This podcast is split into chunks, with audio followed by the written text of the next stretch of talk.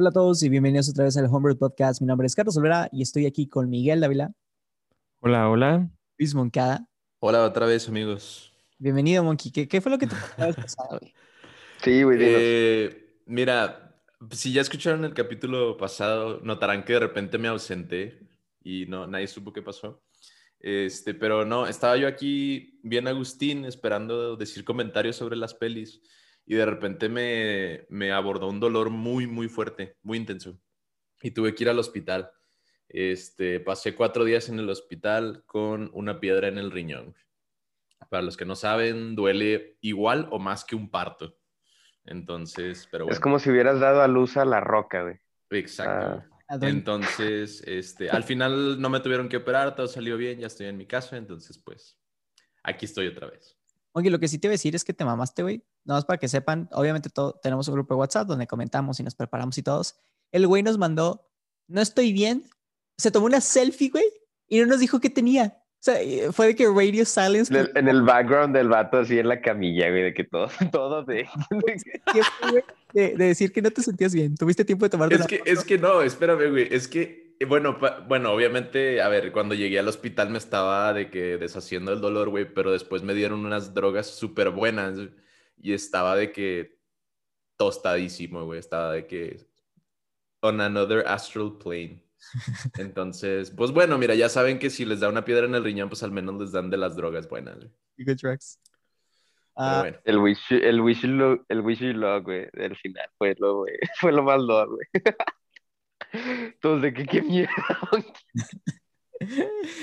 y bueno, yo por último, Irving Aldaco, hola, ¿cómo estás? Ah, cierto, cierto, aquí ando, aquí ando, raza, ¿cómo andan?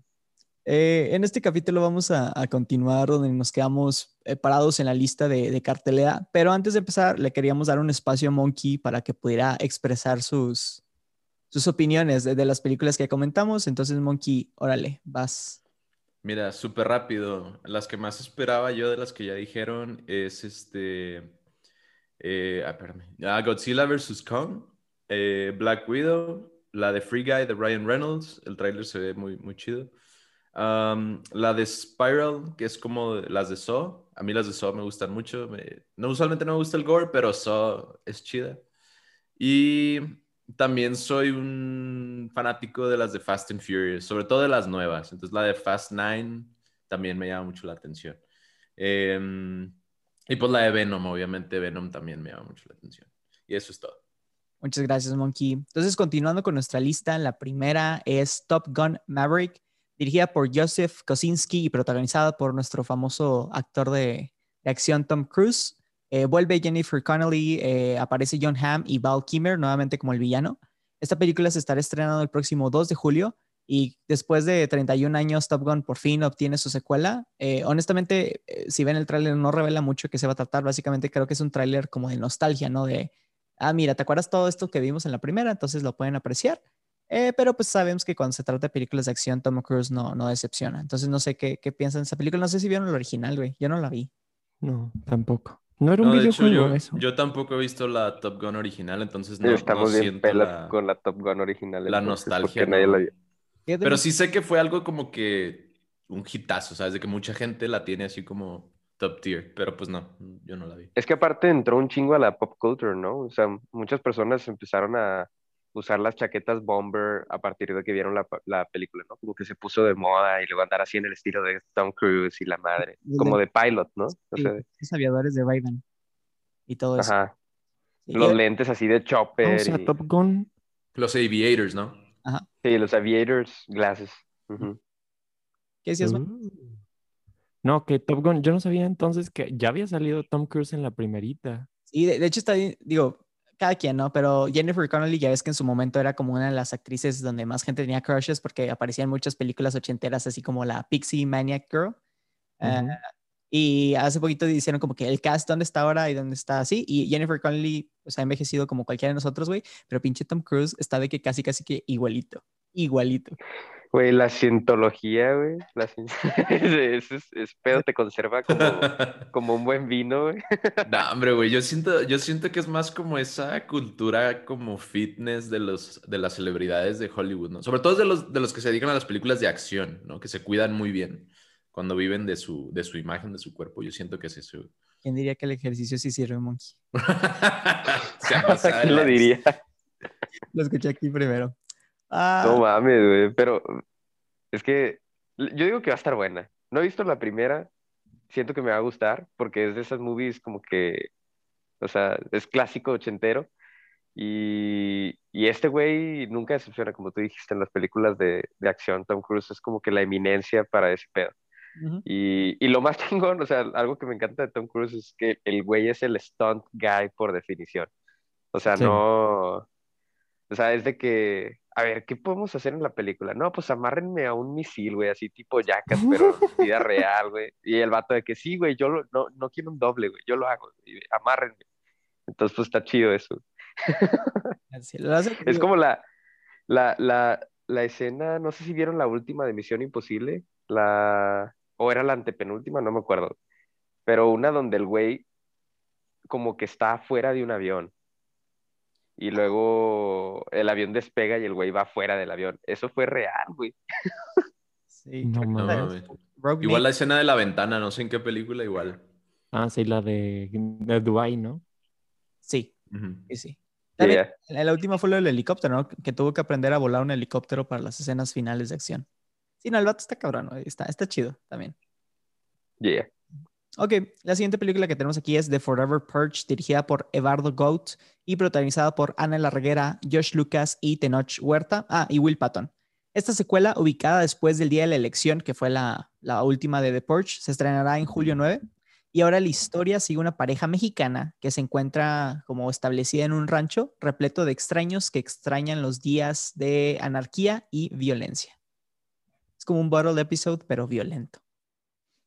Ah, mi opinión personal es que no sé qué tienen la gente fan con eso. de The Purge. Perdón. No, no, dale, güey. Es- aquí hablamos todos Sí. en una mesa redonda. Todo el mundo tiene plan. En mi caso, En mi caso. Qué bueno, Carlos, tu opinión, pero en mi caso. este, ¿No has visto los otros, Mike?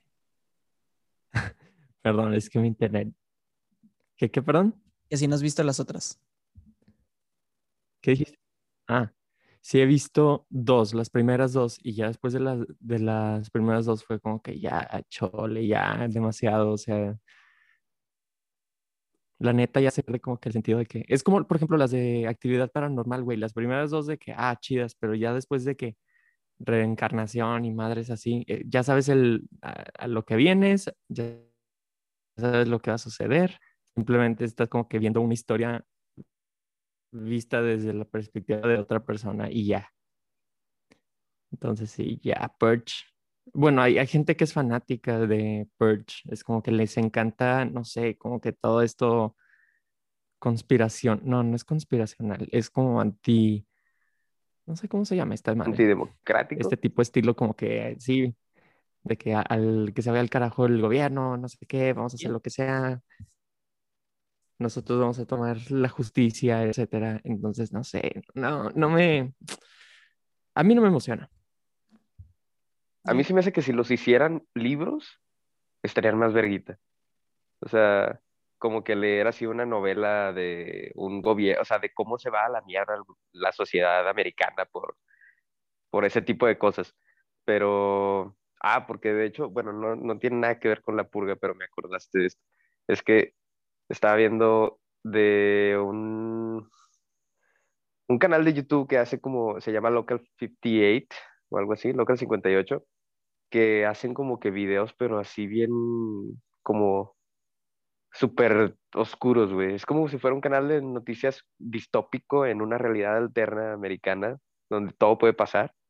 Entonces, no es la purga, pero haz de cuenta que dicen que ah, ah, sale, digamos, la programación de un canal de noticias y luego de repente se corta y ponen así de que en la tele, así como, como en la purga, ¿no? De que un mensaje así de que del gobierno.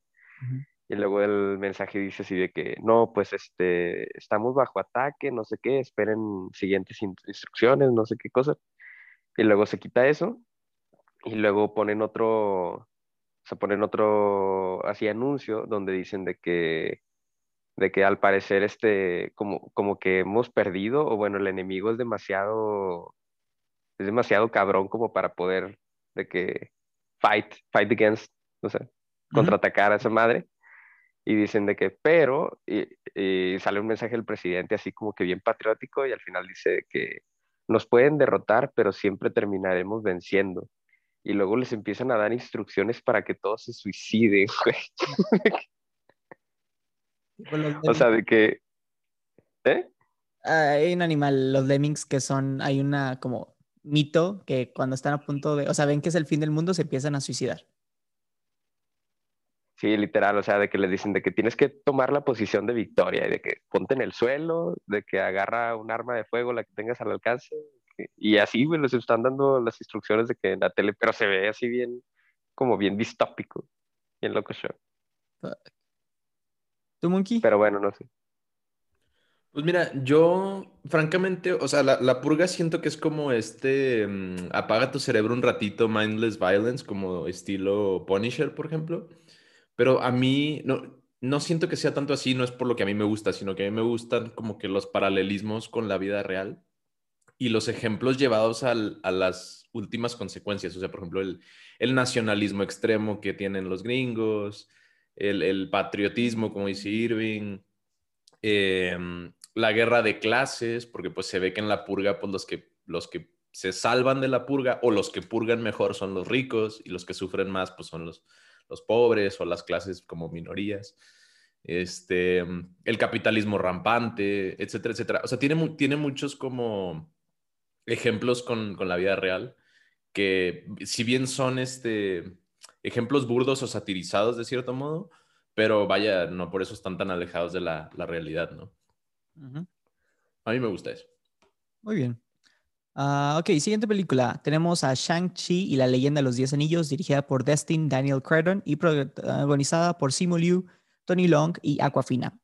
Esta película eh, sufrió el mismo destino que Black Widow, porque su estreno original iba a ser el 7 de mayo de este 2021, pero como movieron el, el lanzamiento de Black Widow, eh, pues también tuvieron que, se vieron obligados a como mover la fecha, ¿no? Entonces la nueva va a ser en julio 9 y está padre porque esta será la primera película de Marvel dirigida por un equipo asiático.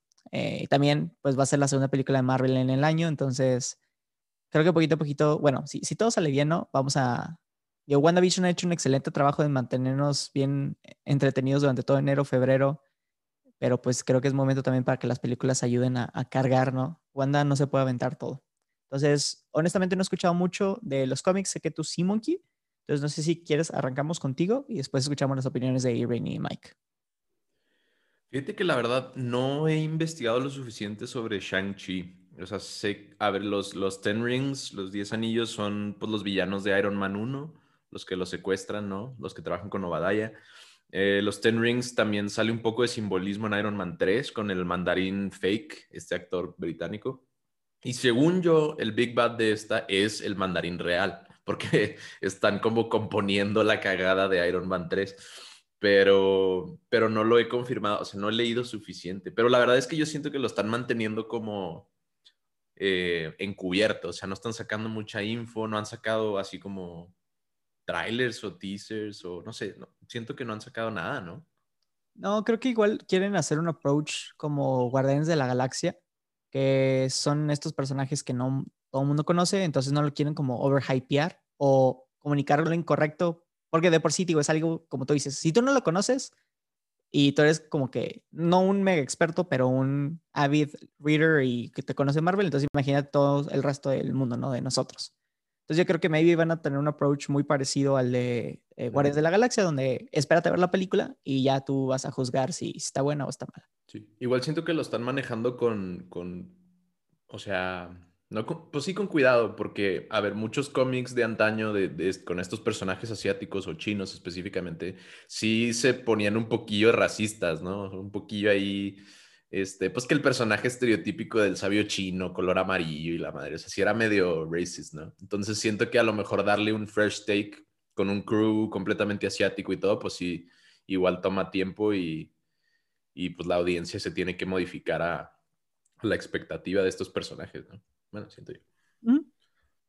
Ah, Lo, lo cool es que es algo que como que va a surgir algo nuevo, ¿no? O sea, no está previamente adaptado ni nada, entonces mucha gente como que no se mete, no, no conoce así como la historia, incluyéndome yo, entonces pues no estamos esperando nada realmente. eh, Es como que, mira, lo que tengas va a estar chido porque no va a haber como que un background que yo diga, y se tienen que apegar, bueno, o sea, sí, los cómics, pero, pero el, público en general, o sea, es algo así como que nuevo, ¿no? Es una experiencia nueva y, y vamos a ver qué onda con eso. Yo no sé, pero digo, Shang-Li me suena, me suena la película, como dijo Monkey, que muy asiática. Entonces yo sí me espero acá unos, unas patadas y unos chingadazos estilo Kung Fu Fighting, estilo acá de que la del, la palma del dragón y la garza y esas cosas. Iron Fist, pero bien hecho. Ándale. Yo, pues mira, para como darles un background, o sea, bueno, en sí, a diferencia de ustedes, no hablan muy ustedes qué pedo, pero por ejemplo, yo no leo los cómics, no estoy muy metido así en el Marvel Universe. Entonces, por ejemplo, cuando salió Iron Man, fue como que, ah, sí, vamos a ver eso. Y pues, obviamente de que pues me gustó un chorro. Eh, para mí, o sea, las primeras impresiones son muy importantes en las películas porque ahí, pues, bueno, se decide que si sí me la voy a ver, si me lanzo las secuelas o lo que sea. Este, entonces yo la verdad, o sea, me emocionó cuando salió eso de Shang-Chi, de que en el sentido que Hollywood pues es conocido de ser de que whitewash, yellowwash, bla, bla, bla. Este, y el hecho de que un cast sea mayoritariamente asiático es como que muy, muy importante.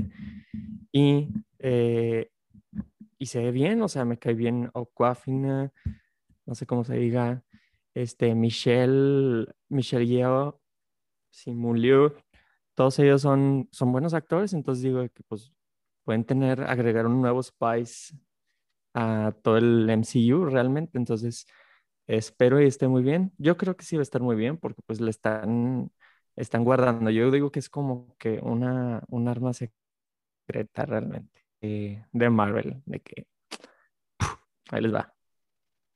Muy bien. Entonces, La neta es que cualquier cosita que Eh. saque Marvel, aunque sea una galletita, güey, a nosotros es como que, oh, oh, dámela, dámela. Sí. Sí, sí. Es que Sí. después de la trilogía de Nolan, digo, no, digo, nunca diría que las películas de Marvel son como top tier, pero son suficientemente buenas que son entretenidas y las podrías volver a ver, ¿sabes? O es, la receta perfecta de una película donde te puedes sentar y verla en cualquier momento. Ahorita, ponle tú, mi hermanita ya tiene edad de verlas, entonces la estamos volviendo a ver. Y, y ponle tú, hay películas, como bien dice Monkey, Iron Man 3 no es la mejor película del mundo, pero no es así como una basura. O sea, es como, ok, sí la puedo volver a ver. No está en mi prioridad, pero digo, como que todas las películas de Marvel te dan esa vibe de, ah, está bien, vamos a verla, vamos a apreciarlo por lo bueno y vamos a ignorar lo malo. Entonces, sí. Oigan, ¿y Aqu- Aquafina se llama Aquafina de verdad? O- Pues yo creo que es tipo su stage name, ¿sabes? O sea, como ponle tu Vin Diesel, no se llama Vin Diesel. O Lady Gaga no es Lady Gaga. Ah, ok, ya, Ah, ok. Ok, luego te, o Leonardo DiCaprio. Tampoco es Leonardo DiCaprio, fun fact. Ah, luego tenemos Space Jam 2, dirigida por Malcolm D. Lee y protagonizada por el mejor jugador de básquet de nuestra época, LeBron James, y nuestro queridísimo Don Cheadle, War Machine, el compa de Iron Man. Esta película se va a estrenar el próximo 16 de julio en cines, así como dentro de la plataforma de HBO Max. Eh, creo en mi opinión que esta película básicamente es el, ¿cómo se llama? El típico, vamos a apostarle 100% a la nostalgia y, con, y agarrarnos a, Don Cheadle, que es buen actor, a obviamente LeBron James, que es buenísimo jugador, y ya, o sea, como que that's all we need. Pero fíjate, no estoy tan emocionado por ella, dude. Uno pensaría que sí, pero mm, no sé. Fíjate, fíjate que estoy de acuerdo con eso, le están apostando completamente a la nostalgia, pero hay un problema, bueno, yo le veo un problema a eso, que la nostalgia y el hype por el- la Space Jam original es tan grande o está tan alta que fallar es súper fácil. O sea, si, es más, ni siquiera, o sea, no, no hay manera de que sea tan buena porque todo el mundo vea la anterior con ojos de nostalgia demasiado eh, sesgados. Entonces, yo no sé, o sea, siento que se están poniendo para perder, la verdad. Y no sé tanto de deportes, pero Michael Jordan es una figura mítica. Yo no veo deportes y Michael Jordan es Michael Jordan. Y LeBron James no es Michael Jordan. Entonces, Siento que a lo mejor me van a crucificar por eso, güey, pero, pero no sé. y luego, pues, no está, no está puesta en los noventas tampoco, ¿o qué era? Early 2000s, late 90s. Este, en esa época, pues, esas caricaturas eran muy populares, ¿no? Los Looney Tunes y Bugs Bunny y esto. Y ahorita, pues, esas caricaturas, hay mucha nostalgia, pero pues ya no, ya no son contemporáneas. O sea, ya, ya perdieron un poquillo el toque, siento yo. ¿Sabías que el documental de Netflix que sacaron de Michael Jordan hace varios tiempo, lo o sea, ya lo tenían como que, entre comillas, medio terminado? O sea, nomás que no habían visto, o sea, no habían soltado como que los derechos, no me acuerdo cuál era como que el issue.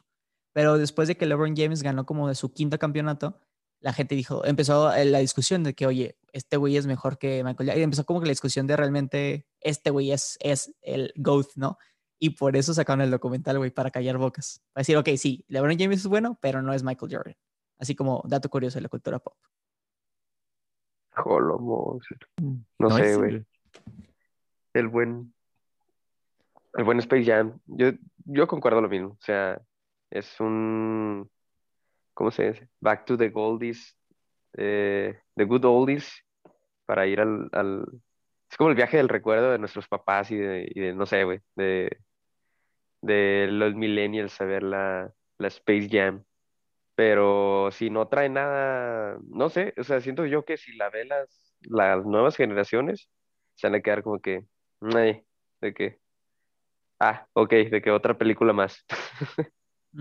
Y pues le va a quitar así como que todo lo, lo, no sé, o sea, es la receta secreta para el desastre.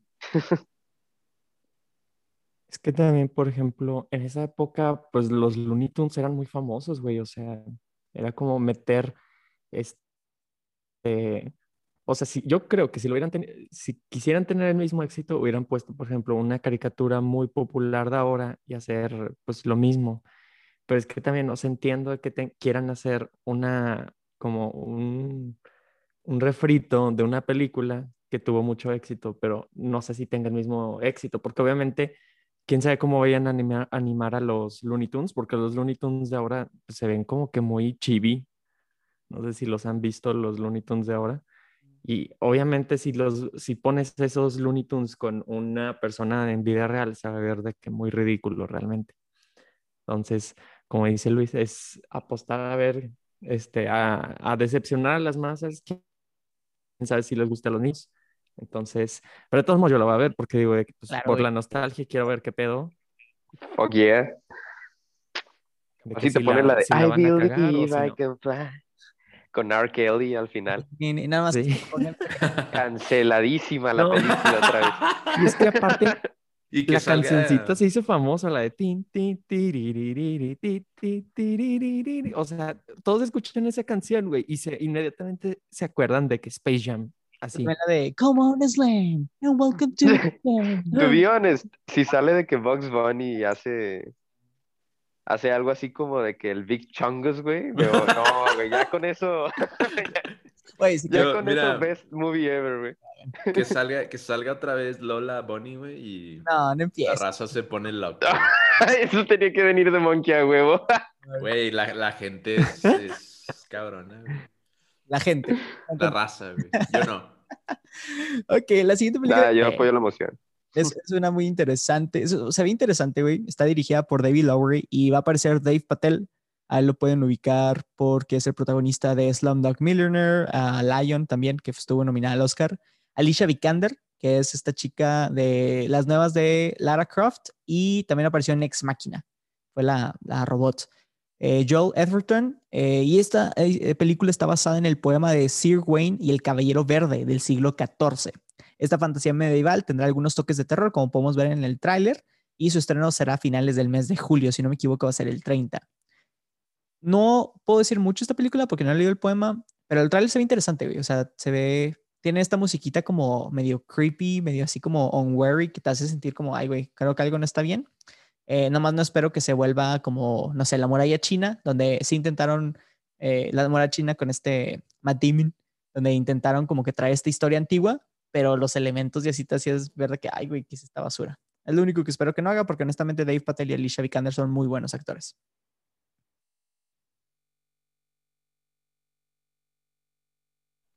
Está bueno el cast. Eso ok, siguiente película, ya que nadie quiere decir nada. es que no sé, digo, está, se ve interesante. Alicia Vikander es muy buena actriz. Dave Patel igual, o sea, todas las películas que han hecho, o sea, están, bueno, al menos en sus papeles están súper bien actuados, ¿no? Se meten muy bien ahí al, al personaje. Pero ni idea, no sé, es, es, al- es algo nuevo y quién sabe. Para mí, yo sí es algo que me interesa mucho ver porque yo, yo ya conocía, no lo he leído el poema, pero yo ya lo conocía, que es este, pues tiene muchos componentes de la de leyenda arturiana, ¿no? Es leyenda arturiana, aspectos ingleses, franceses, irlandeses, este, de Welsh, los galos, ¿cómo se llama? Galos. Sí, bueno, eso. Entonces, eh, esa leyenda que también tengo pendiente de leer, porque también la quiero leer, me parece muy interesante y, y, pues que vayan a hacer una película de un texto tan oscuro, porque es un texto que solo había un manuscrito y por mucho tiempo no se sabía quién era el autor y luego, o sea, es, es como un piece of history que es muy niche, o sea, no- realmente, ajá, no sé, no mucha gente sabe de, de este texto y me parece Pues, tan es- interesante ¿Está que lo hayan desenterrado. ¿no? apócrifo o qué? No, no, no, es simplemente un, pues, o sea, un, un texto Un que- manuscrito perdido. ajá, Ah. perdido, que por poquillo y se perdía la historia, ¿sabes? O sea, de que, No, mm. ajá. Pero Yo- sí, pues qué, qué interesante que lo hayan sacado y ahora van a hacer una peli de Hollywood, pues está súper bien. Muy Yo bien. es la primera vez que lo escucho esto, realmente no, no tenía conocimiento de eso, del Green Knight, pero siento que es como hacer una historia de una leyenda mexicana, que pues realmente aquí en México hacen un chingo de esos, pero pues versión inglesa. El Llorona. caballero en la Nahuala. Ajá, Las momias de Guanajuato. Ah, la siguiente película que está aquí, creo que es una interesante y no sé, no sé si tengo mucho que decir o no tengo nada que decir. Es la de John Cruz, dirigida por Jamie Colette Serra y protagonizada por nuestro ex luchador favorito Dwayne Johnson, Emily Freaking Blunt, eh, Edgar Ramírez y Paul Giamatti. Está basada en la atracción del parque temático de Disney, lo pueden encontrar en Magic Kingdom. Y creo que están copiando la fórmula que hicieron con Piratas del Caribe, ¿no? O sea, vamos a tomar este ride, vamos a hacerlo una historia interesante. Eh, lo que vamos a ver o lo que podemos ver en el tráiler es que se va a tratar, seguimos a este capitán de barco turística, de turista, by turista, que es este Dwayne Jo- John Roxon. Imagínense un estilo Indiana Jones donde tiene sus skills, pero su trabajo día a día es algo como X. Y a esta científica que es Emily Blunt, que está buscando como eh, una planta curativa, ¿no? La típica flor mítica dentro del de la selva que te va a salvar hasta tu abuelita, ¿no? Ah, pero sí, o sea, no sé, no sé si valga la pena. Honestamente, la atracción está bien aburrida, pero pues digo, funcionó con Piratas del Caribe, entonces tal vez podemos ver el inicio de una nueva franquicia de Disney basada en una de sus rides. No sé qué opinan. Pero también pues habían intentado en The Tomorrowland, ¿no? Ah, sí, pero mega falló. Tienes toda la razón. Sí, tienes toda la razón. Esa película, no sé, güey. eh, Love it or hate it. Yo la vi y me gustó, pero entiendo por qué a la gente no le gustaría. Pero volviendo a la de Jungle Cruise, este, no le veo mucho potencial, fíjate. Yo la veo muy, muy similar a Jumanji, o sea, es la roca en la jungla. Ya está, y es una como fórmula mágica, pero, pero pues no le veo como que mucho hype, la verdad. Yo, pues no sé, la voy a ver probablemente porque es la roca, pero no creo que ah, llegue a mucho, la verdad. ¿Quién sabe? dude? Pues la nueva de Jumanji también estuvo bien lame. Entonces, Ah, a mí sí me gustó, fíjate. A mí sí me gustaron las de Jumanji, güey. Siento que las de Yumanji, como dijo Monkey hace rato, son como las de Rápidos y Furiosos. Necesitas apagar tu bueno, cerebro y ya. O sea, it's, it's good enough, ¿sabes? Es suficientemente buena película porque, güey, aparecía este Danny DeVito, no mames. ¿Y qué más necesitas? Totally true. Bueno, es que no sé, la primera me encantó. Es como que algo que, que guardo así en un tesorito ahí en, de que en, en mi corazón. La primera de Jumanji. ¿La primera primera o la primera nueva? La, no, la primera primera. La, la de este, ¿cómo se llama? Ah, Robin Williams. La de Robin Williams. Sí, güey, me encanta. No sé, tal vez es porque la vi muchas veces, que la pasaban cuando yo estaba chiquillo en la tele. A mí me daba ansiedad, güey, ver esa película. La neta. Yo no tengo buenos recuerdos de eso. Es que está como Me que, encantaba. o sea, es como para los niños, pero también está bien creepy y luego, no sé, o sea, si, si era, ¿cómo se llama? Eran chingos de suspenso, güey, era una película de suspenso. Sa- ¿Sabes qué, qué otra película me hizo sentir así? La de Hocus Pocus. Donde no, no es el miedo, no es así como que tengas, pero es el- la ansiedad. Porque dices que pobres niños, nadie los pela, nadie les está haciendo caso, están de que pasando la peor, el peor día de sus vidas. Entonces me daba esa ansiedad. La misma que con Jumanji que con Ho- Hocus Pocus. De que, ¿qué pedo? Porque los mayores no les hacen caso y estás así de que, no, güey, no, corre. Sí, sí, sí. Entonces igual por eso yo no le- Sí, es que, es que Jumanji la, está con madre esto de la ansiedad porque el simple hecho de que los güeyes le dan a los dados y luego de que te aparece así de que una grabación de que le tienes miedo a los mosquitos y tú de que, no. Siento que es como jugar con la Ouija versión, Es como- no sé. Literal. igualito. Un Dungeons and Dragons mortal, güey, donde rolas puros natural ones, güey. Sí, Sí, güey. Es como, sea lo que sea que elijas, güey, te va a cargar la chingada. Es que está interesante un speedrun de eso, ¿sabes? De que nomás pues, tiras dados de que llegue primero, antes de que te lleguen los problemas. Oh, Güey, pues, no, están bien pendejos, güey, de que tiran el dado y se esperan de que cinco minutos a que aparezca el cocodrilo. No mames, güey. O sea, totally true. Pues sí, güey, pero si lo piensas, güey, de repente va a ser como que te va a caer todo en un pinche, en un segundo, güey, de que el pinche, este, un monzón con la estampida y luego de que las pinches arañas y luego la planta carnívora, todo así de chingazo, güey. Pues no, güey, no sobrevives. El speedrun de que te estás aventando dados a lo pendejo, güey, a ver qué. Eh, eh, Agarras Ya el te moriste. Ah, no, pero no puedes hacer trampa porque el Ah, juego sí, detecta cuando haces trampa y te, te manda.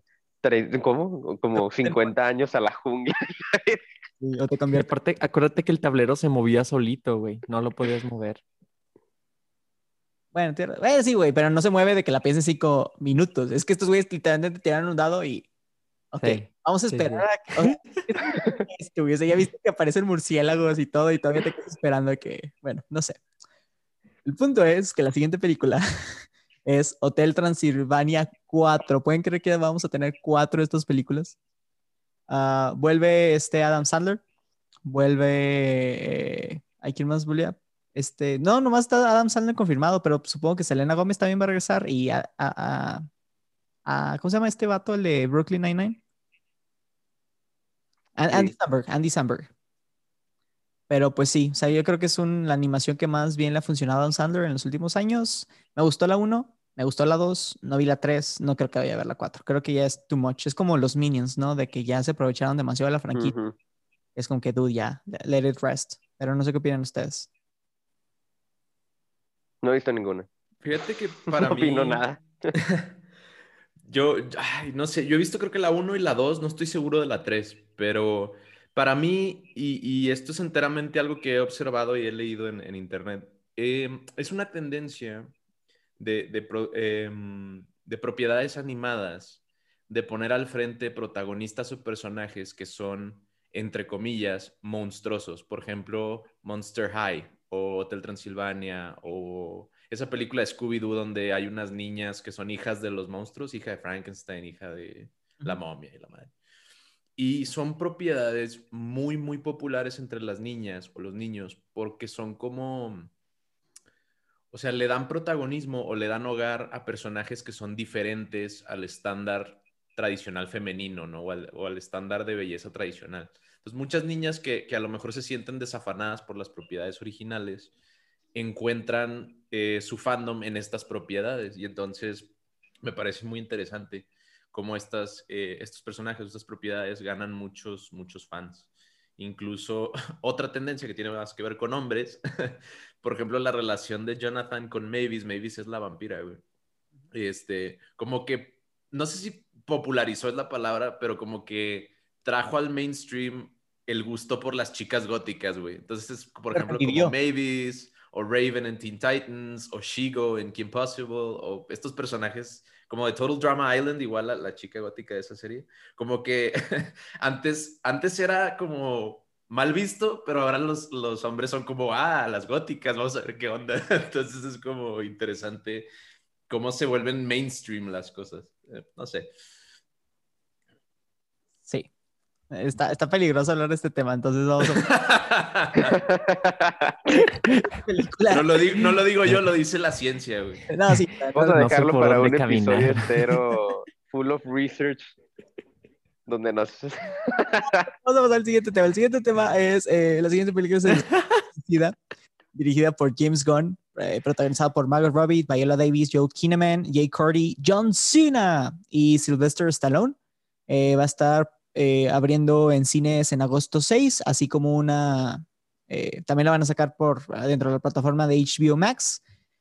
Y creo que este es un follow-up como de para rescatar la serie, eh, rescatar el desastre que hubo en 2016 de esta película. Y ahora pues dirigida por James Gunn, que es el responsable de las películas 1 y 2 de Guardianes de la Galaxia. Entonces, pues esperemos qué pasa, güey. Honestamente ya DC, digo, lo comentamos creo que con... No sé qué película pasada, güey, pero ya yo no estoy esperando nada de... Ah, con la de Zack Snyder's. El Justice League Zack Snyder's Cut. Siento que es algo similar, donde DC ya está como que... A ver qué pega, güey. Y honestamente a Warner le vale madre y a los actores les vale madre. Y los únicos que están pushando la idea son los directores. Para al final de cuentas, Warner va a llegar a decir, no, güey, quita todo tu trabajo, o te corro, o haces la película como yo quiero, y pues va a salir una basura. Sí, yo, yo estoy de acuerdo completamente. Yo creo que ya nomás están viendo a ver qué pega. Están tratando de rescatar alguna propiedad por aquí o por allá, pero la verdad es que ya no traen nada, güey. Pero sí, mira, lo- este, ¿cómo se llama? Este James Gunn hypeó mucho Suicide Squad 2 en el, en el DC Fandom. Lo ha hypeado mucho desde entonces en su Twitter y así. Eh, peligroso el overhype, pero bueno. Este, se ve interesante la peli. Obviamente la voy a ver, sobre todo porque me gustó la 1 a pesar de sus fallas, pero, pero pues, eh, who knows, man. Could be shit, pero podría ser buena. ¿Te gustó? Aunque sí, los, los personajes, sobre todo Margot Robbie, por ejemplo, eh, como Harley Quinn, top notch, pero lo demás. eh.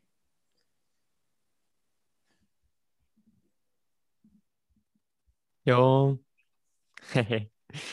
Yo sí vi también el hype trailer que estuvo de que larguísimo, güey. Fue como que, ah, pues bueno, vamos a ver. Viola Davis me encanta, güey. Margot Robbie me encanta, güey. Sí, se ve bien. O sea, en, lo que vi yo del, del trailer que pusieron, fue como que estaba de que, no sé, era como una, ex- una fiesta extravaganza de que pinches malotes, va a haber todo un desvergue aquí. Este, no sé, se ve chida. O sea, estoy comprando ese, todo lo que me está vendiendo este James Gunn con ese trailer. Entonces, que si me gustó Suicide Squad la primera, sí, pero no así como que, ah, la volvería a ver, me encantó, güey, estuvo con madre, viste eh, la escena, etcétera. Eh, lo que sí salió bueno es que, pues, desde esa película de Suicide Squad, que Margot Robbie hizo un excelente trabajo como una Harley Quinn, tanto que pues le dieron su película. Y espero y ver más de Harley Quinn en esta película, aunque sé que son un chingo de personajes, porque trajeron como 15 güeyes o más. Este, hay unos que se ven bien raros, así como que Polka Dot Man, y yo así, ese güey, ¿qué hace? ¿O qué chingados? ¿Por qué? ¿Qué pedo? Pero pues bueno, siento que va a tener si, ah, si siguen más o menos la fórmula de Guardians of the Galaxy, van a tener como de comedic relief en algunos puntos y siento que va a estar bueno. Güey, Polka Dot Man va a salir cinco segundos, güey, y luego le van a explotar el cráneo así, ¡pah! y ya, güey, así, Slipknot 2, güey. Se acabó.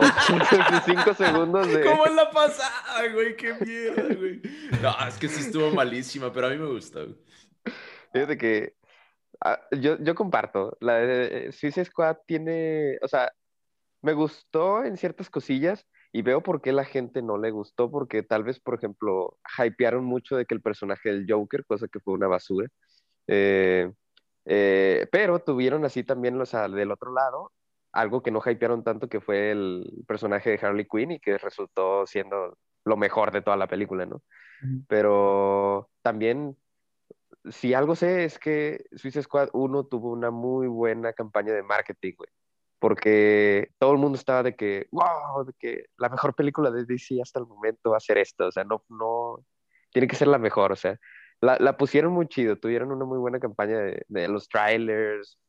Eh, eh, uno que a mí me encantó, creo que fue el primero que sacaron, el de mm, que tenía una canción de Queen. No creo si era la de Bohemian Rhapsody de fondo. Pero pasaron así como que en teaser y sí se veía así como que, que iba a estar bien esquizofrénica la, la movie. Pero pues quién sabe, quién sabe con esta. Ya veremos. Ah, la siguiente película que está aquí es The King's Men, dirigida por Matthew Vaughn, protagonizada por Harry Dixon, Ralph Fiennes, nuevamente lo mencionamos en el episodio pasado con la película de The Dig, Aaron Taylor Johnson, Gemma Arton, Matthew Gude, Charles Dance, Daniel Brawl, Stanley Tucci y Jimon Hunson. Esta película se va a estrenar en agosto 20, antes iba a ser en marzo 12 de este mismo año, la, la pasaron para agosto y eh, va a ser la tercera película de la franquicia de The Kingsman, pero en este caso se va a tratar de una precuela, eh, perdón, eh, establecida en los 1900. voy a hacer un comentario muy similar al que hice de Space Jam. No, no, me no me acuerdo qué otra película hice donde tengo miedo de que estén ya ahora sí quitándole lo último a, la vaca de, de, de, The Kingsman, porque la primera fue muy buena, digo, muy divertida, muy, muy así como original y lo que sea. La 2 estuvo bien, pero no así como que, uh, ajá. Y siento que esta ya están llegando tipo a lo que estaría llegando Deadpool si saca una tercera película, ¿no? Donde ya te estás arriesgando a ser muy repetitivo con tus cosas. O sea, que al inicio eran originales, ahorita es como, ah, again. Y se vuelven como staples, como, no sé, Rápidos y Furiosos o cualquiera de Misión Imposible. Estoy completamente de acuerdo. Cuando sacaron la 1 era algo, algo nuevo, algo innovador, algo muy creativo y la gente se volvió loca, pero ya para la segunda, pues ya no sabíamos la fórmula, entonces ya se sentía menos fresco. Y ya para la tercera, si no, si no hacen algo diferente, o sea, si no le cambian algo, siento que ya se va a sentir como el tercer día de recalentado después de Navidad, güey. O sea, ya, ya comiste lo mismo tres días, güey, ya, ya te cansaste. O sea, a mí me gustó la uno, la dos menos que la uno, pero si siguen en ese mismo ritmo, yo no creo que la tres me vaya a gustar tanto, güey. Pero pues bueno. Eso decían de, Rápido y Furioso, güey. Ya vamos en la pinche 10, güey. Y, todavía las Pero la de Rápido y Furioso es más como relajada, güey. Es más así como ya, ya sabes a lo que vas. Es más. Eh, es más comercial. Al, rato vamos a decir exactamente lo mismo: de que Kingsman. Kingsman 17. Además, vamos a verla por los LOLs, güey. el hermano de. Ay, ¿cómo se llama el principal, güey? Egg, o algo así, ¿no? De que ahora el, hermano perdido de Ex iba a ser de que Sylvester está. a huevo. Mike. Y siento que está chida. O sea, me gustó la primera película. La segunda película también estuvo chida, güey. Entonces, simplemente de que por, por mame, güey, de que para ver qué pedo, güey. O sea, sé que no va a ser los personajes principales. Y yo creo que eso es lo bueno, de que hagan como una precuela, este, como para que se refresque la, franquicia, más o menos. Pues Porque después de ahí pueden sacar, no sé, puede que el siguiente Kingsman sea de otro, en el, muy bien en el futuro o en, entre, entre tiempo, de que entre desde Exy hasta esa película. Fíjate que yo ¿Va a ser el Rogue One o qué? Yo pensé que iban a aplicar, o sea, si, si sacaron una más, pensé que se iban a ir por más por la idea de, ok, están los Kingsmen, pero ya ves que en Estados Unidos también tienen su, como sociedad secreta de espías. Pensé que e, ese iba a ser como para donde se iban a ir, ok, ya, ya les mostramos a estos británicos, ahora vamos a irnos a otros países y así. Que al parecer no es así, pero maybe, como tú dices, para otras eh, installations aplican la de el meme de 22 Jump Street, de que en los créditos finales empiecen a poner. eso está con madre, eso, es súper buena, güey. 23, 24. No, no sé, güey. unos pinches Kingsman, pero mexicanos, ¿no, güey? Ándale, algo así. Estaré con madre. Que, bueno, chato, y esa es la cuarta, güey, de que sean de que Kingsman Worldwide, una madre así. Oye, sí, sí. Unos, este, ¿cómo se dice? Unos italianos, ¿no, Irving? Unos huomos pericolosos, güey. Estaré con madre. y aquí se dijo primero, güey. Entonces, nos te van a tener que pagar por la idea. Ah, los directores van a ver este, este podcast y van a sacar todas sus ideas para hacer las siguientes de King. Write that down. ¿Cómo, ¿Cómo decía Bob Esponja, güey? Escriban eso. Escriban eso. uh, ok, luego tenemos la película de Candyman, dirigida por Nia Da Costa, protagonizada por Yaya Abdul Mateen II, Tony Todd y Tenoya eh, Paris. Esta película va a salir en agosto 27 Su estreno original iba a ser el 16 de octubre eh, del año pasado, pero pues todos sabemos qué, le pasó al cine. Y pues no sé, eh, no sé qué opinan de esto. Sé que John- Jordan Peele está muy involucrado en, en- en la historia de esta película. Sé que el Candyman es como que esta leyenda clásica que le cuentan a los niños cuando se van a tipo acampar en Estados Unidos. Entonces, eh, ¿qué- ¿qué piensan? Sé que no es un remake de la, la película clásica de horror de 1992, que de hecho recomendamos cuando hablamos hace de como casi un año de eso. Pero no, no he oído mucho, no vi el tráiler. eh, saben que las películas de terror no es lo mío. Entonces, pues quiero escuchar su opinión de eso. Yo estoy muy emocionado porque tienes razón, es una historia muy común y am- yo, am, cuando yo conocí a Candyman, a mí fue porque me contaron la historia en un campamento precisamente, güey. Yo no sabía que era una película y me cagué porque yo estaba chiquillo, güey. Entonces yo sí creí que era real ese pedo y no ayudó que mi cama estaba al lado de la ventana, güey. Entonces, pues sí, güey. Entonces quiero ver la película original, güey, pero quiero ver esta también porque quiero que traiga Jordan Peele la misma energía que llevó a Us y a Get Out a este Candyman. Espero que sea similar a eso, güey, porque también con esas dos pelis, güey, te, te da un infarto, güey. Entonces, ojalá sea parecido a nada. Yo vivo por Jordan Peele, güey, la verdad. Todo lo que haga ese señor es un genio, es lo, lo más fresco, lo más chingón que puede haber ahorita en el... No, bueno, también Ali Aster con sus películas, pero los cosas que maneja, güey, simbolismos, este, todo lo que mete cultural en sus películas se me hace sumamente interesante y muy fresco, la verdad, como que un nuevo approach en el cine de terror. Candyman, el refrescar, digo, el refrescar, el tomar una película, digo, un, pues sí, un urban legend de Estados Unidos, güey, y convertirlo en algo actual, es una tarea realmente, y como que ponerle este, un ambiente muy contemporáneo también siento que es algo difícil de hacer. Quién sabe cómo le, cómo le intenté hacer. Lo- el, el trailer se ve muy bueno. No, no sé, güey, me, me emociona, güey. Siento que está así que... "Uh". Sientes que se te va a hacer así, Ay, cuando la veas. Así para adentro. Pero... Y Irving dijo, como en este rollo voy a hacer los comentarios extraños.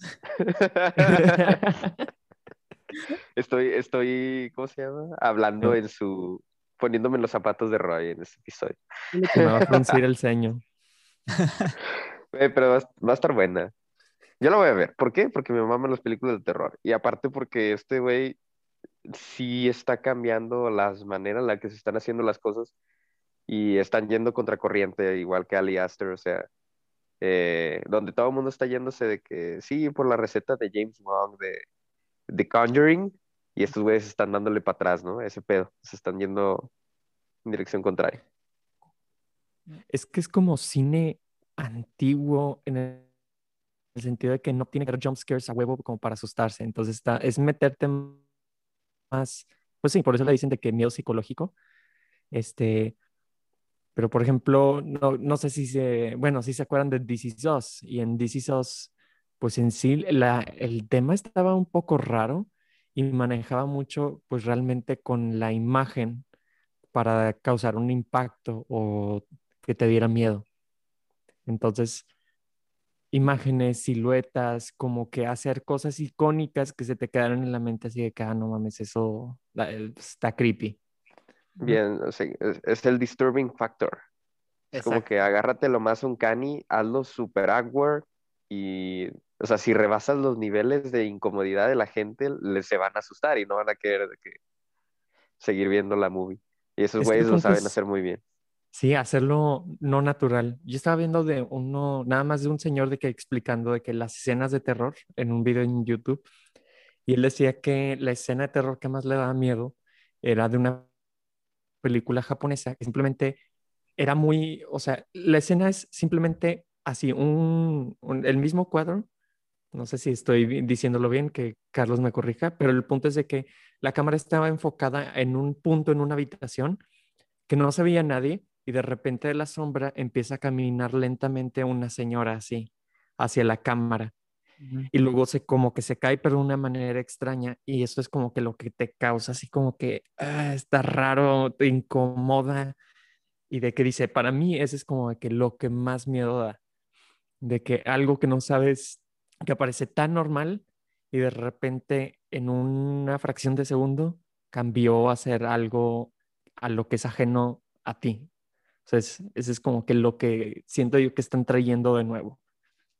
No necesitas el factor sorpresa. Fíjate que hay una teoría bien interesante, Miguel, en el mundo de la animación, porque ya ven que cuando Disney hace o Pixar anima a personas, sus facciones no son facciones como las de nosotros, son más normales. Y esto se llama, no me acuerdo cómo se llama la, teoría, pero eh, no sé si hable de esto, si hable de esto me, me dicen y, y X, pero eh, dice que nosotros humanos tenemos mucho conflicto en ver reflejos de nosotros, no en la vida real, pero más como en portrayals y así.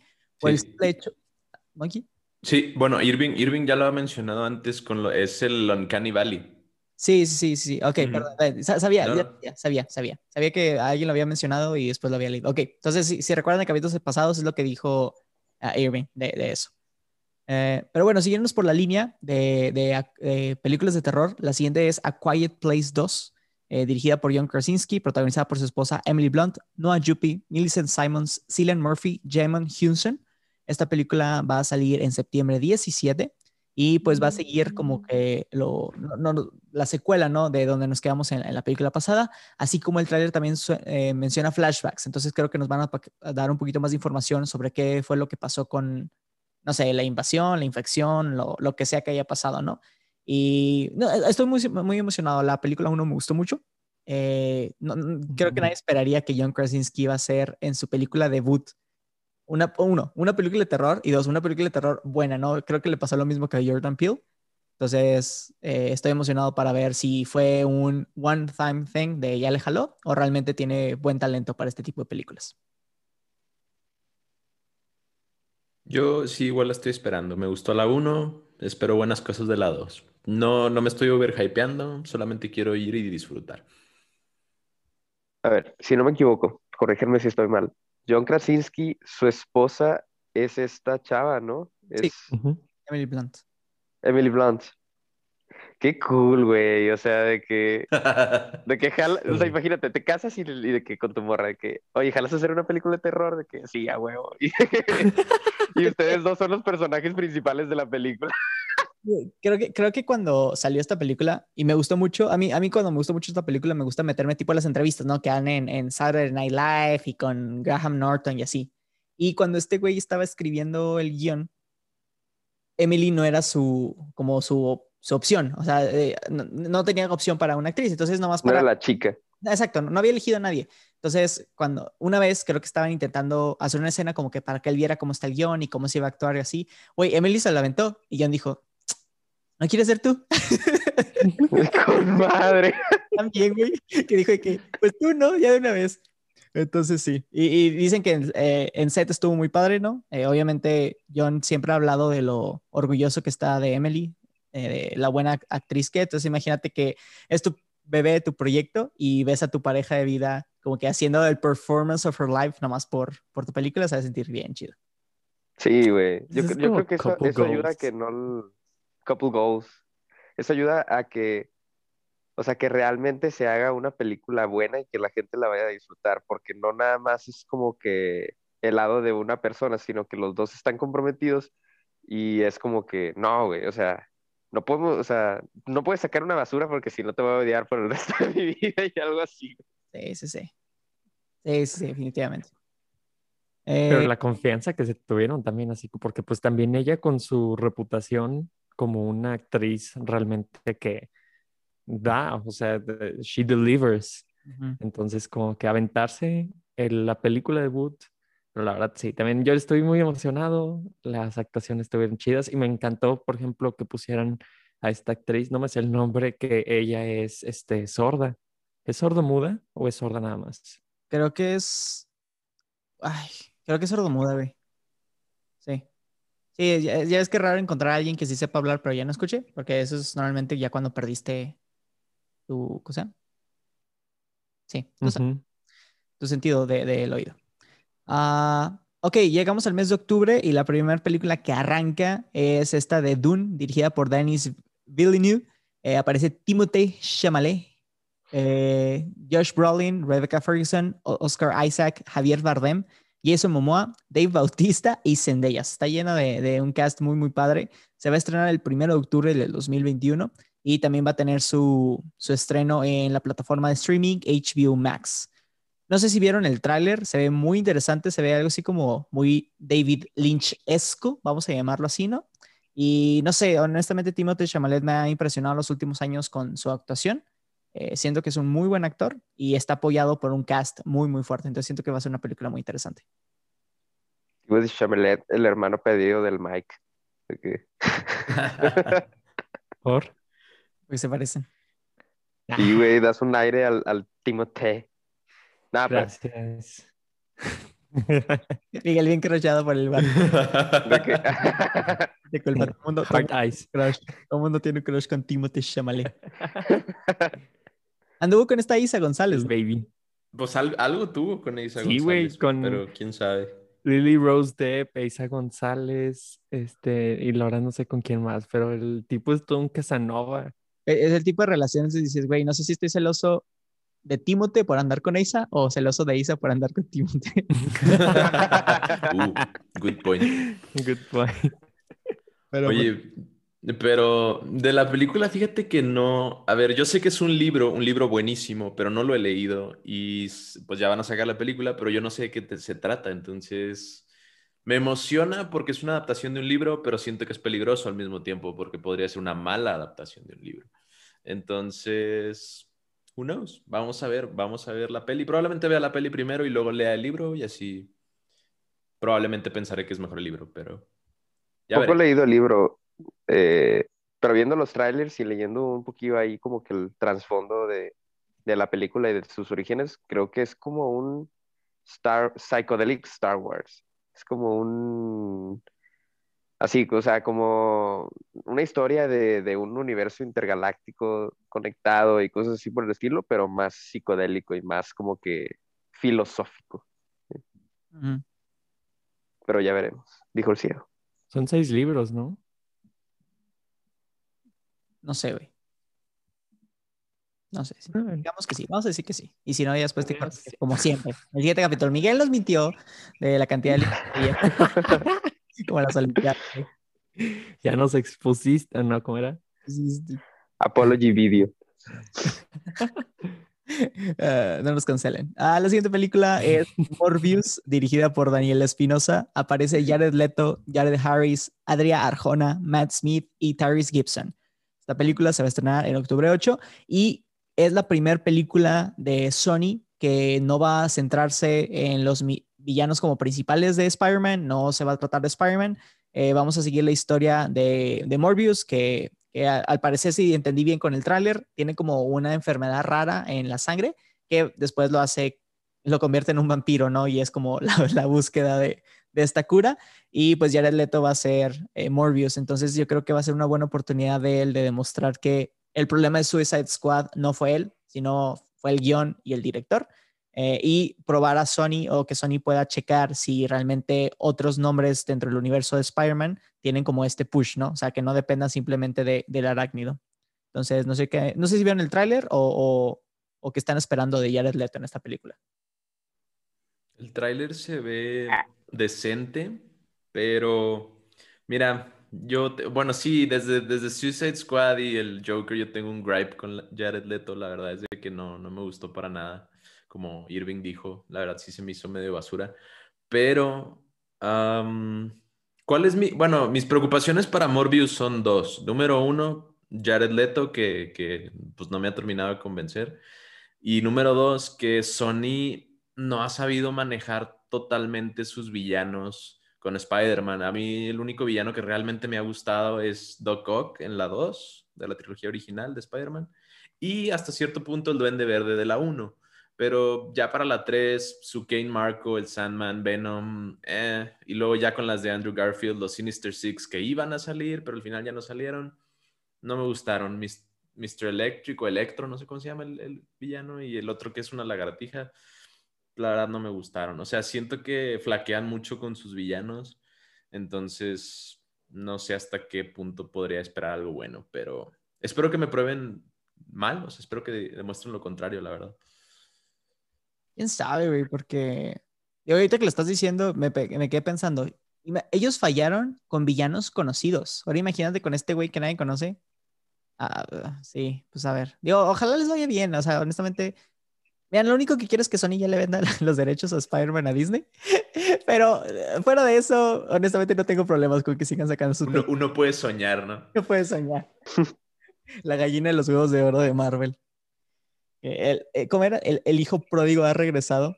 Eh, nomás quiero eso. Pero sí, digo, ya, ya el Leto no me molesta tanto. A ver qué tal. A ver cómo le va. Ha hecho muy buenos papeles, la verdad, Jared Leto, en varias películas. Eh, desde antiguitas a recientes, pero no sé, o sea, tal vez la fórmula de los superhéroes no sea lo suyo, no Exacto. lo sé. Como que tiene que estar metido en, en otro field.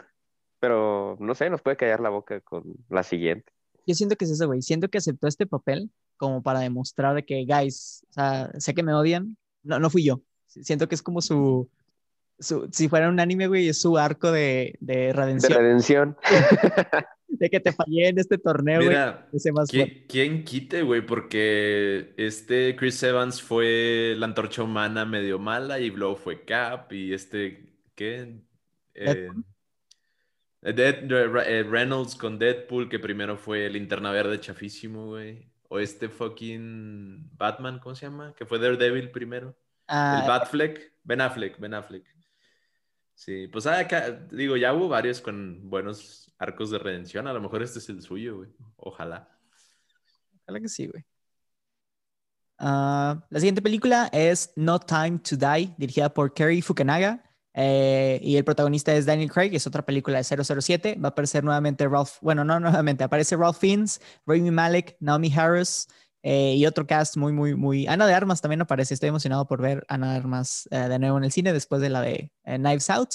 Esta película se va a estrenar el 8 de octubre y básicamente es, además de que es la película número 25 de la franquicia de 007, probablemente sea la última donde este Daniel Craig va a protagonizarla. Entonces puede ser como su despedida, ¿no? Después de ya creo que ocho años de, de ser el James Bond. Entonces, pues a ver qué tal, ¿no? Eh, las películas de 007 creo que es lo mismo tipo de Misión Imposible, que están suficientemente buenas como para que sí que quieras ver la siguiente, ¿no? O sea, sí repiten muchos tropes y muchas historias, pero están como que suficientemente en el punto para que digas, ok, quiero, quiero otra probada, ¿no?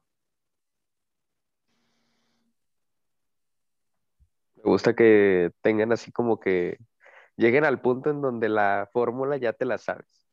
Entonces estás viendo la película y estás esperando todos los, todos los ingredientes de la fórmula, ¿no? De que cuando salga la chica Bond, de que así como que, de que, oh, ya, ya reconocí a este personaje, de que este es el villano y así. O sea, está chido porque ya sabes a lo que vas y son valores, o sea, están buenas.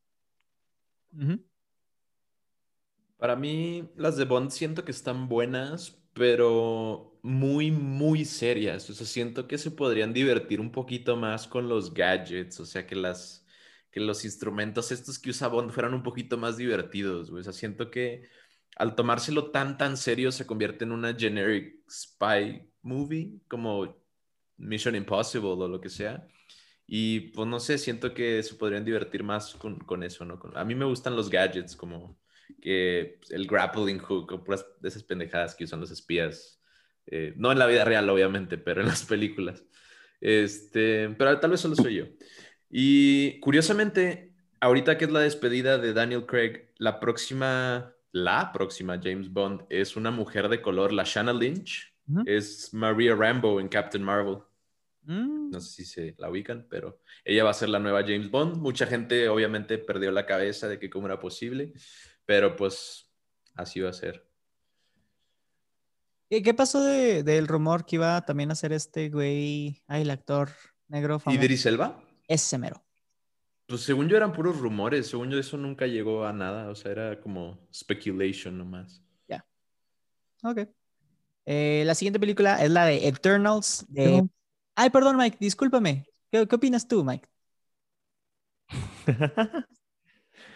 Yo nada más quería decir de, de las de Bond, o sea, estaba escuchando a Luis de que porque no le dan como que algo de risa, etcétera, pero es que ya se hizo una supermarca 007 en el sentido de que, o sea, ya es casi que usada como si fuera un panorámico, güey, así de que, ah, ya estás esperando lo típico de que qué traje va a usar, qué reloj va a usar, qué carro va a usar, etcétera.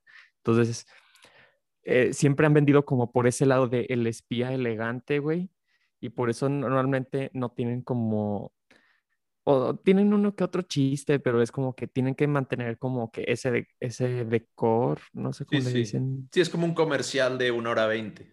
Exactamente. Y pues 007, corrígeme si estoy mal, pero pues siempre ha sido como inglés el tipo, ¿no? Sí, británico. Entonces, siempre es como que la elegancia inglesa y es como que el epítome de lo que cualquier señor, cualquier persona británica elegante quisiera llegar a ser, así como que el sueño, así de que, me- no sé si me di a entender. Pues sí, sí. pero sí. Sí. Yo, yo lo decía más como, es que no- yo no he visto las, las más, más viejitas, pero siento que se podrían acercar un poquito a, lo- a la, a la película de la gente 47, güey. O sea, no tanto porque obviamente es súper parodia, pero de que el zapatófono, güey, y la pinche... Ah, no, ¿sabes? no, güey, te quieres ver otra cosa O completa. sea, no, no, no, no, no, pero poquito nomás, no ver el completamente Gadget de que el 007. inspector Gadget, güey, de que las, el, el sombrero cóptero, no sé, güey, no, pero es pendejadas, güey. Eh, un poquito nomás, güey. O sea, no digo que Ya completamente. dinos, Monkey, que quieres mini espía 5, güey. Yo, yo también quiero mini espía 5. Pobre James Bond. Ah, se nos está acabando el tiempo, entonces las últimas películas las voy a mencionar por nombre y ya ustedes pueden comentar sobre ellas. Entonces me las voy a aventar todas en lista y ustedes ya me dicen cuáles son las más interesantes. Tenemos Eternals de Marvel, seguida de la, una secuela de la franquicia original de Ghostbusters llamada Ghostbusters Afterlife. Después la película 7 de Misión Imposible, regresa Tom Cruise nuevamente a, su papel. Empezaron a grabar a principios de esta, no, a finales del año pasado. Eh, después tenemos la tercera película de Spider-Man. ah, creo que ya confirmaron el nombre, es Spider-Man No Way Home.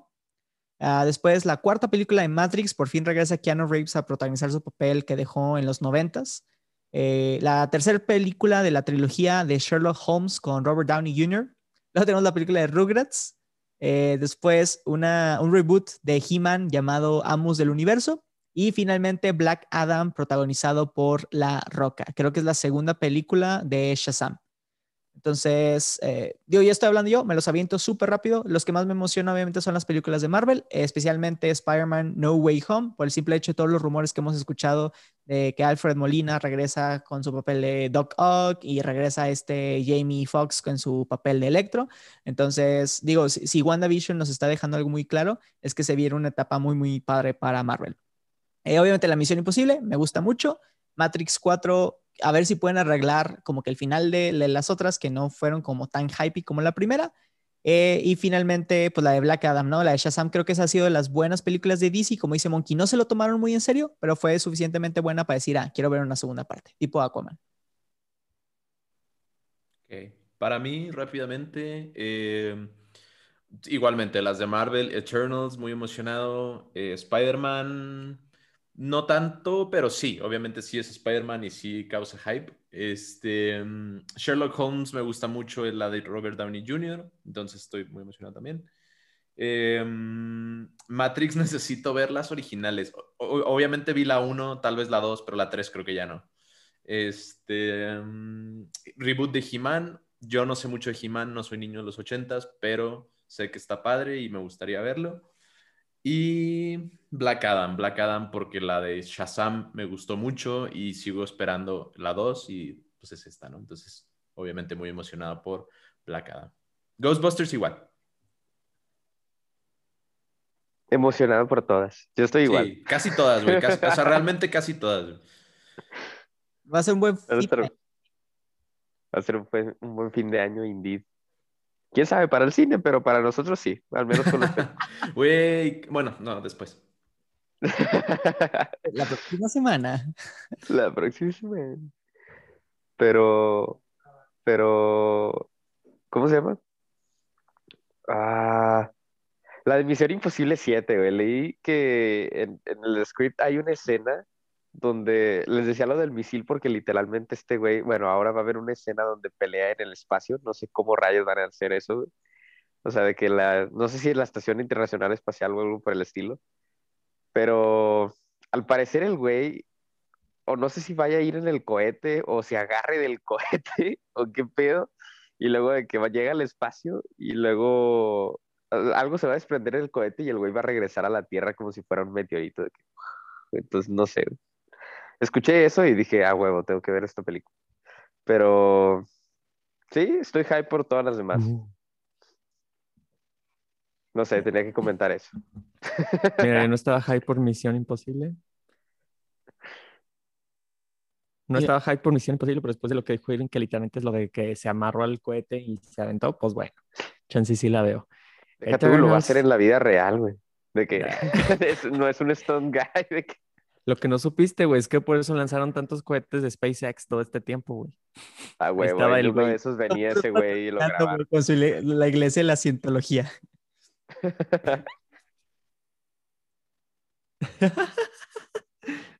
sí, a huevo. Em, y fuera de eso, pues sí, igual, todas. Em, y ya, Robert Downey Jr., ah, me gustó Shock 1 y 2.